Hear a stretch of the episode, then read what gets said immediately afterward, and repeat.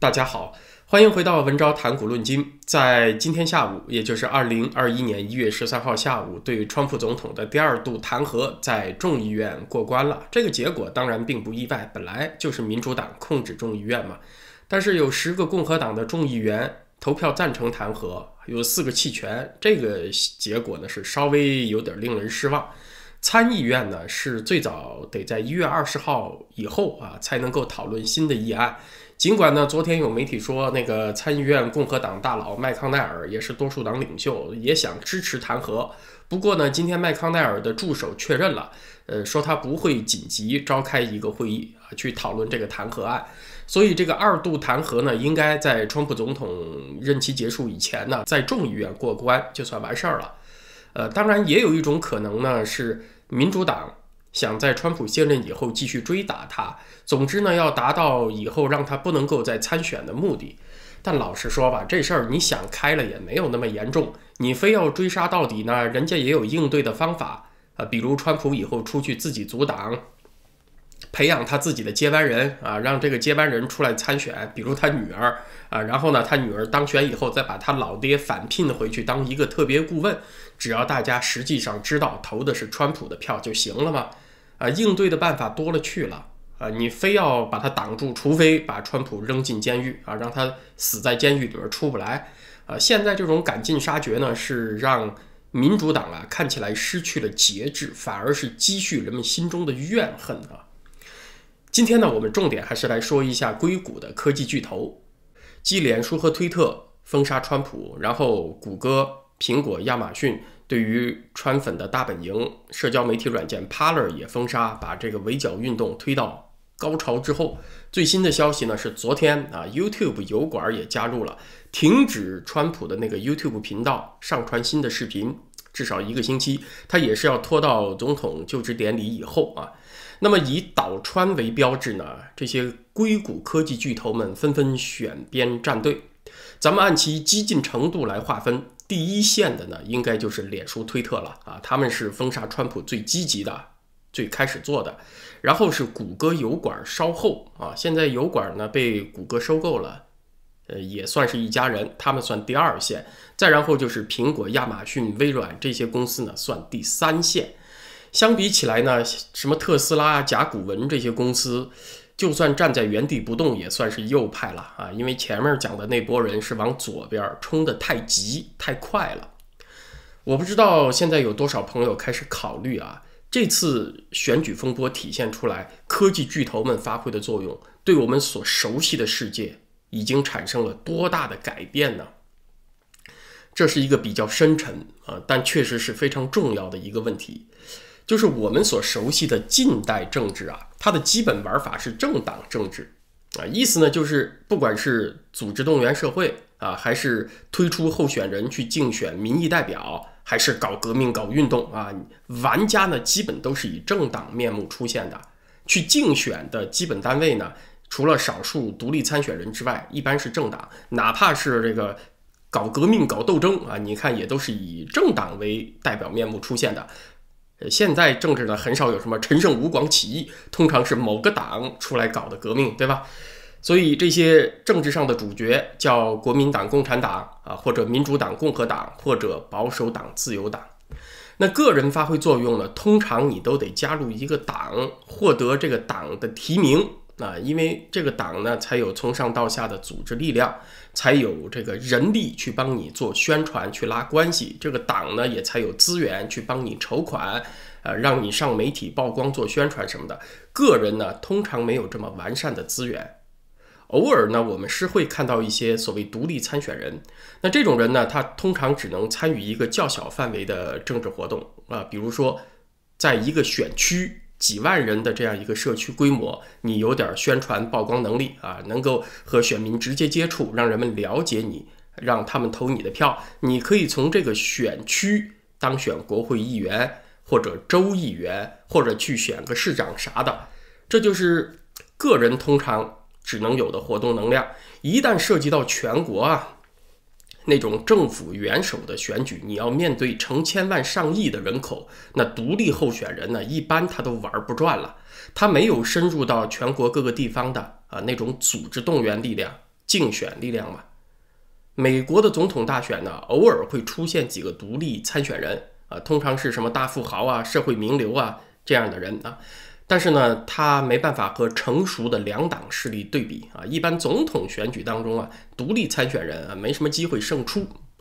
那这呢，是我们所熟悉的工业时代政治的玩法。政治家面对的是庞大的人口，政党呢，其实就相当于运动员组队去参赛啊，以这种方式竞争。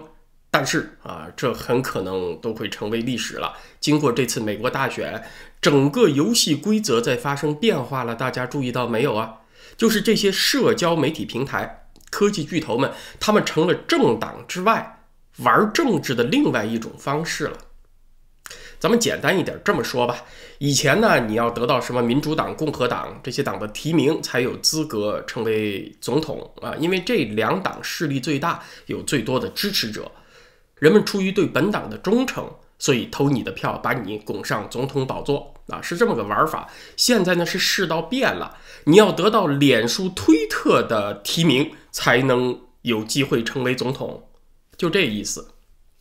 当然呢，大家不会看到脸书、推特内部有个什么政党的初选程序啊，产生候选人。但是呢，你会看到结果，就是社交媒体上铺天盖地的把你作为正面形象宣传啊，然后呢，呃，变着法儿的让人们喜欢上你，投你的票，从而把你拱上总统宝座。所以说呢，社交媒体是我们这个时代除了政党之外运作政治的另外一种基本形式了啊，这个世道变了，就是这个意思。那这个社交媒体啊，它和传统媒体不一样啊。传统媒体呢是提供内容，社交媒体是平台，它的影响力大太多啊。传统媒体啊，它只是有党派倾向，像《纽约时报》宣称我支持希拉里·克林顿，我背书他啊，它只起支持党派的作用。现在社交媒体平台不是这样了啊，它已经是和政党平起平坐，甚至是超越政党的一种决定政治的方式了，是改变了基本的玩法了。那么我不知道现在有多少朋友已经开始意识到这种变化了呢？现在社交媒体是把川普描绘为人类公敌，当然是民主党得意。但是利益关系总是变化的嘛，一年之后就没准儿啊，他把民主党内某一派抬上去，把另一派踩下去。比如说贺锦丽 AOC 这帮人是女性，也更左。他们有政治正确的光环，那对于脸书扩大用户群体、巩固女性基本盘、增加用户粘性这些市场目标，他们也是一致的呀。那你不能排除他们有可能基于共同利益结盟，就把舒默这种民主党的刻板老男人也搞下去搞臭，让 AOC 在民主党内部得势，对吧？这种可能性咱们也不能排除，它也合乎逻辑嘛。今天呢，咱们会员网站文招点 CA 上的金风堂先生。咱们的常驻作家之一发来一篇稿子，就是分析这些科技巨头现在如此热心干预总统选举，到底出于什么动机？如果单从市场角度来讲呢，有很不合理的地方。川普在推特上有八千多万追随者啊，川普有八千多万粉丝，你封掉他的话呢，相当于损失上百亿的市场价值。同时呢，这个大批保守派用户对此不满，搬家啊，就是从上个星期五开始，很多川普支持者就转平台去 Parler 上面。这个事情呢，被称之为推特难民，那也造成了星期一一开盘，推特的股价就暴跌。你横竖看的，这都不像是一个资本理性所做的决定。金风堂先生这个怀疑呢，其实和我不谋而合啊。金风堂兄的这期节目呢，我会放在星期六在咱们的会员网站文招点 ca 上发表。啊，这这里呢就不过多剧透了，只谈谈我的想法。所以说呢，这个推特的老板 Dorsey，他的政治动机，我想是有的。关键是哪种动机？他是在向民主党献媚，帮助民主党做掉川普，从而换得民主党未来四年不去废除那个二三零条款，不去拆分它呢？还是说有比这？更大的追求啊，要成为美国的造王者，要成为总统背后的太上皇呢？有一件事情啊，今天发生很耐人寻味，就是川普啊，在一月十三号今天呼吁美国人民和科技巨头们帮助美国实现政权的平稳转移。大家注意啊，他呼吁的是 American people，还有这些科技巨头，两者都平起平坐了。这里的意思啊，大家得仔细品味一下。当然，川普的直接动机呢是说要让推特他们呢也背起那么一点责任啊，就是接下来几天，如果美国再出什么乱子，和你们啊不去承担社会责任也有关系，他是有这个意思。但是呢，往深层大家想一想，其实呢，在川普那里也已经突出了脸书、推特们是当前一种重要的权力形式了，他已经。左右到政权的平稳移交，维稳都得靠他们了啊！大家细品一下，是不是这个道理啊？我前天一月十一号那天做了一集 YouTube 节目，谈的呢就是美国离成为强国只差三件事情了。强就是修墙的墙啊，因为中国言论审查很严格，那个强无处不在，所以把中国叫强国。那美国离成为这样的国家也只剩下为数不多的三步了。关键的第一步呢，就是在于这些科技巨头们。他们现在已经形成了类似于中国网信办那样的雏形机构。这里呢不过多重复啊。如果有朋友有兴趣了解我对这个问题更完整的看法，那么推荐一下我做的一月十一号那期节目。那么对于这些科技媒体巨头们，接下来他们身上会发生什么事情呢？我觉得有一点很肯定啊，就是不管有没有川普，也不管有没有中美贸易战，他们今后啊。都别打算再进中国了。其实，对于上面谈到的这一切风险，现在反而是中共是习近平有最清醒的认识，也是做出了最直接的反应。所以说，这很有讽刺意味。在当今的世界互联网大国里面，就属中共最没有安全感，把权力看得最紧；就属习近平整天盯着宝座，提防有人搞破坏。脸书、推特能把川普都封杀了，展现出这么强势的。撼动这个政权的力量，那你说能不犯习近平的忌讳吗？当然，习近平对于脸书、推特把川普搞掉是很高兴的，他也不会把手伸到美国去治脸书和推特。但是呢，他会对于和脸书、推特有同样能量级别的中国的互联网巨头们充满了忌惮啊。所以，马云、马化腾他们倒霉了啊！现在大家都盯着马云，那是因为马云。十月份在上海外滩金融论坛上放了一通炮以后就销声匿迹了，大家都很关心啊，他到底是人身有没有失去自由啊？是安是危？其实马化腾、刘强东他们也一样，只不过呢，他们没有放炮，暂时没有处在舆论的风口浪尖上。大家看一下，十一月份那个浙江乌镇的世界互联网大会不就黄了吗？啊，那几个国内的互联网大佬全都躲猫猫缺席了。马云是犯政治错误嘛？刘强东是搞出个性丑闻，不适合抛头露面也就算了，连马化腾都托病啊，说我四十九岁这把老骨头，常年辛苦工作，腰椎不太好啊，这个会我就不来了吧。他们全都躲了。啊，他们现在都得低调，因为都意识到了自己不安全，成了习近平眼中的危险分子。这两天呢，是有谣言说马云跑路了，那逃出中国了，可能性确实不大啊。我觉得这种谣言很可能真的就是谣言。马云要跑路的话呢，中共那边是会有紧急行动的，得把阿里巴巴旗下的公司快速接管。这一幕没有出现呢，就说明马云应该还是在当局的控制之中。只不过他的前途命运呢，确实相当不妙。脸书、推特封杀川普，有谁能想到倒霉的是马云、马化腾呢？对吧？这个世界也挺奇妙的。估计这二马呢，心里已经骂死扎克伯格他们了。硅谷巨头们，他越热心的干预政治，野心暴露的越明显呢。那我相信，在中国那边，反而是会越快做出反应，加快接管国内的这些互联网企业。扎克伯格他们封了川普，坑了马云啊！那接下来在美国他们会面对什么呢？我估计啊，他们会和政党势力有一番非常激烈的冲突。不管是共和党还是民主党，都会有一部分人预见到了，他们是政治游戏规则的改变者，会很急于拆分这些巨头啊！那以后我们就别得到什么民主党、共和党的提名了，我们要想得到提名，都得去找扎克伯格、找 Dorsey 他们了。但是呢，也不排除有些人看到社交媒体有这么大的政治影响力，也想加以利用和他们结盟。所以这两种趋势都存在。那围绕着这些社交媒体巨头，就会有非常激烈的斗争。美国二零二一年那个政治环境啊，就会相当的动荡混乱啊。一方面呢，是川普的支持者们不会就此销声匿迹的，现在是憋着一口气，受到的这些压迫呀，以后都会有反弹陆续展现出来的。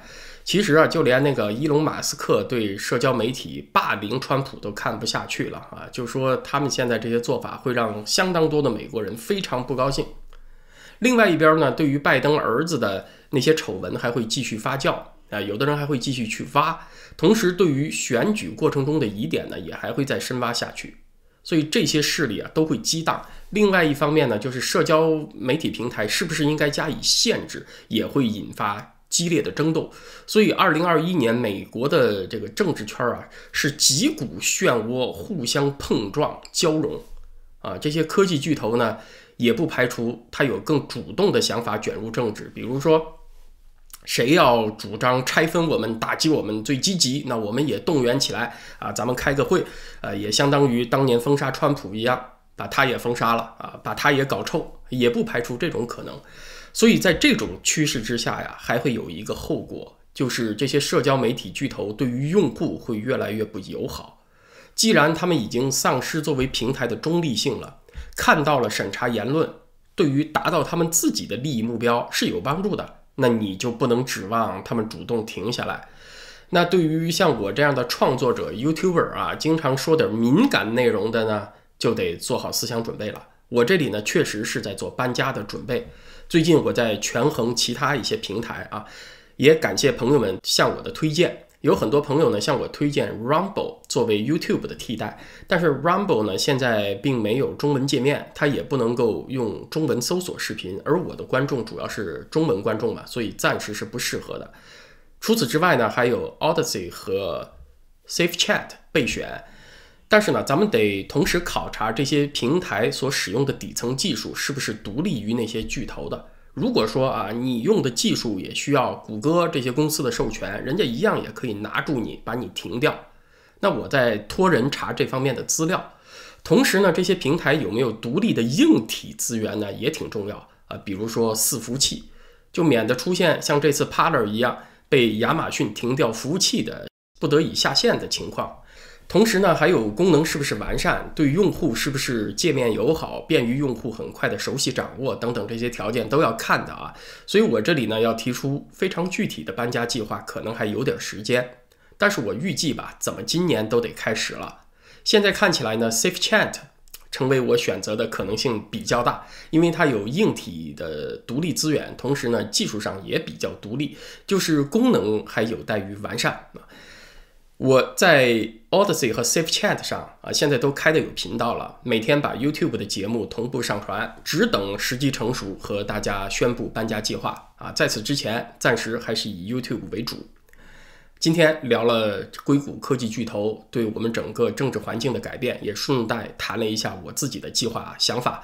那明天星期四啊，在会员网站文找点 CA 上聊一聊罗马共和国末期出现的一连串动荡。呃，先是从共和转型为寡头，然后呢又转型为帝制。虽然后来罗马有一个终身元首啊，也就是所谓的皇帝，但是他同时也恢复了共和国时期的一些传统，从而把秩序稳定下来。